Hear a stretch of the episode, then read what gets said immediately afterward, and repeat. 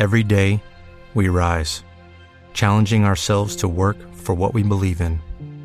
At U.S. Border Patrol, protecting our borders is more than a job, it's a calling. Agents answer the call, working together to keep our country and communities safe. If you are ready for a new mission, join U.S. Border Patrol and go beyond. Learn more at cbp.gov/careers.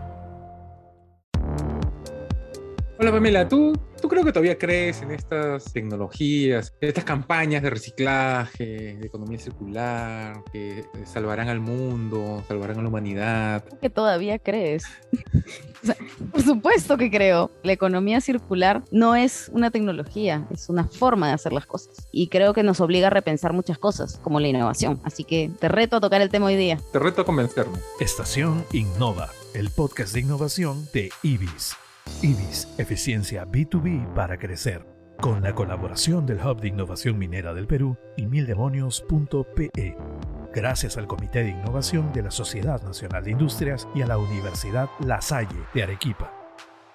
Bueno, estando el reto sobre la mesa, voy a empezar con algunas definiciones básicas. Cuando se habla de economía circular, no solamente estás hablando de reusar o de reciclar, es repensar incluso el producto que estás sacando al mercado para que tenga una vida más larga, para que se consuma menos, para ahorrar. Entonces, todo desde que piensas, o sea, desde antes de hacer algo, ya estás pensando en cómo hacer para que su impacto en términos de residuos sea mucho menor. Lo que pasa es que es un concepto que tiene que calar mucho más, pero nuevamente, de repente el gran desafío de la economía circular es hacer que ese tipo de productos, procesos que tienen este concepto valgan más que los que no. Yo el, el principal problema que tengo, digamos, con la filosofía de la economía circular es el nombre, porque la economía ya es circular, o sea, por definición. Una casa, digamos, genera dinero, con eso este, compra cosas, a su vez esas cosas se las compra a otras empresas que le da de comer a otras familias y se genera un círculo, un flujo que va y viene de recursos. O sea, en economía básica te enseñan que la economía es circular, ¿no? O sea, es un flujo que va y viene, va y viene, va y viene. Entonces, cuando leo sobre la gran filosofía de la economía circular, yo digo, pero esto ya está, o sea, esto ya es. No, porque el nombre economía circular no hace referencia a la economía per se, hace referencia a los procesos dentro de una actividad productiva, que normalmente son lineales. Tienes un insumo, lo transformas, sacas un producto y en el camino tienes mermas, tienes eh, subproductos y eso tiene otra cadena, otra línea que puede ir al botadero, que puede ir a la basura, etcétera, pero no es como eso lo incorpora en una cadena de valor nuevo. De repente el nombre es el que desde el punto de vista teórico puede chocar con el concepto de economía, pero en realidad es producción circular, es más economía. Ahí tú estás hablando de proceso, ¿no? De diseñar un proceso. Es que eso es economía circular. Pero es que la economía no son procesos, la economía es una ciencia, ¿no? Es que nuevamente el concepto está errado, tomarlo literal como economía, como lo que estudias en la universidad. Se refiere a las actividades productivas o económicas. Ya, pero ahí no es mi culpa, la culpa es la... El que le puso el título.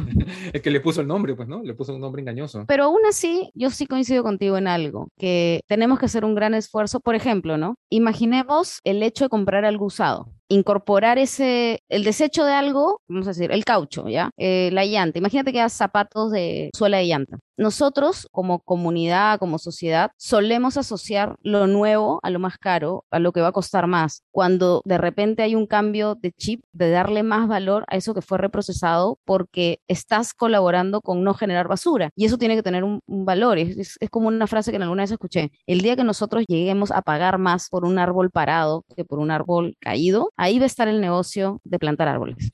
Pero ese negocio existe, pues, ¿no? El protocolo de Kioto generó, digamos, la primera idea de los bonos de carbono que te generan que los árboles parados pagan más Exacto. que tumbarte los árboles. Pero necesitas todo un sistema para respaldar financieramente ese modelo de negocio. Claro, se instaló, digamos, un sistema, ¿no? Lo que pasa es que algunos países lo han aprovechado y otros no, ¿no? Bolivia ha generado mucha plata con eso. Es que tienes que generar certificadores, tiene que haber toda una cadena de know-how atrás de eso que te certifique, que valide y que debería hacerse, ¿no? Porque finalmente nosotros, por ejemplo, como país tenemos un gran potencial de mantener la selva como está. Y yo recuerdo cuando vivía en el norte, un caso clarito fue en los manglares de Tumbes. Hicieron una transformación de la persona que sacaba los cangrejos, por ejemplo, que al final a él le pagaban más por hacer el guía turístico y enseñar a los cangrejos y, y a preservarlos que lo que le pagaba el mercado por ponerlos en una cevichería, por ejemplo. Entonces es una, una forma distinta de valorar algo que otra cadena productiva como el turismo, otro sector, realmente le da la categoría de algo valioso. Claro, no, definitivamente los bonos de carbón, digamos, estos mecanismos de transferencia de recursos para que se mantengan los bosques sin tocarse, tiene un potencial inmenso, ¿no? Y como decía, en Bolivia, en Chile lo han aprovechado y acá en el Perú no hemos querido hacer los cambios a la legislación necesarias para que este potencial sea más explotado, ¿no? Las pocas experiencias que hay son pequeñas y en realidad son de montos muy pequeños.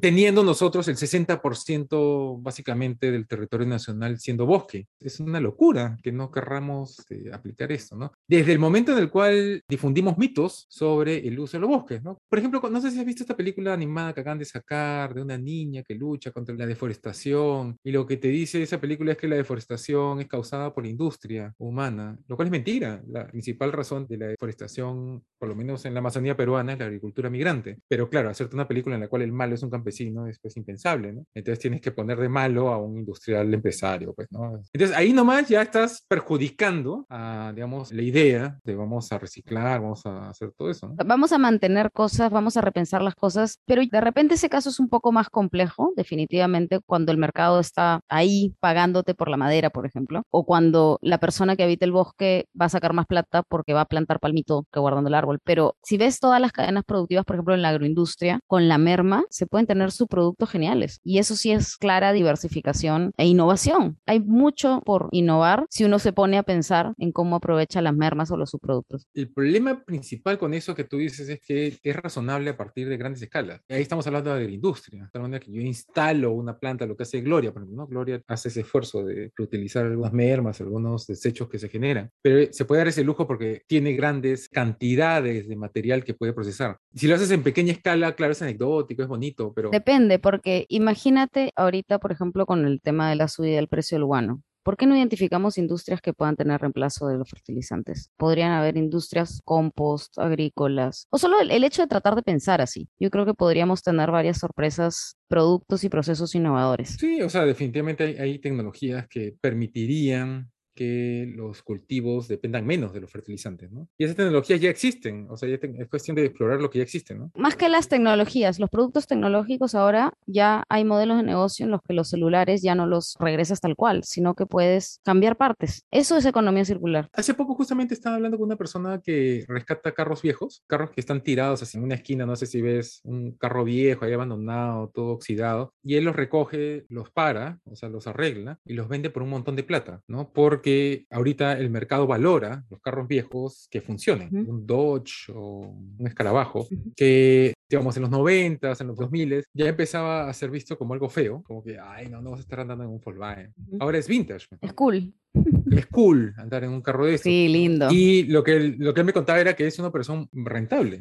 Lo que pasa es que tiene mucho de arte, ¿no? Porque cada carro es un caso distinto. Estos carros tienes que analizar, tienes que ver qué les falta, qué piezas existen, qué piezas tienes que generar de cero, porque ya no hay repuestos de estos carros viejos. Entonces, si bien es una operación rentable y estamos rehusando, ¿no? Estamos reutilizando algo que ya existe, en vez de comprar un carro nuevo, requiere mucha muñeca. Al final termina siendo caro, ¿no? Sí. No, termina siendo, no, no es para cualquiera. Pero está bien. Igual es interesante, ¿no? Sí, yo creo que el gran cambio con economía circular es que no se genere esto de que las cosas sean descartables. O sea, la mentalidad descartable es algo que tenemos que cambiar deberíamos valorar más las cosas o los productos que te duren más que aquellos que, ah, versión tal, o sea, no digo porque no tengan que salir versiones nuevas, pero el cambio de versión no puede hacerte botar todo el producto. Yo creo que las compañías tienen que empezar a repensar eso porque definitivamente hay una gran oportunidad incluso para la devolución de una versión, para la retransformación y ya los consumidores más conscientes están valorando esas cosas. ¿no? Bueno, eso va a requerir pues un cambio de mentalidad bastante profundo, ¿no? En consumidores y en productores.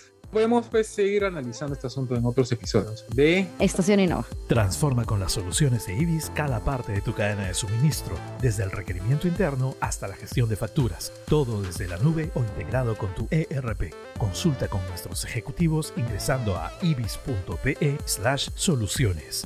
IBIS, eficiencia B2B para crecer.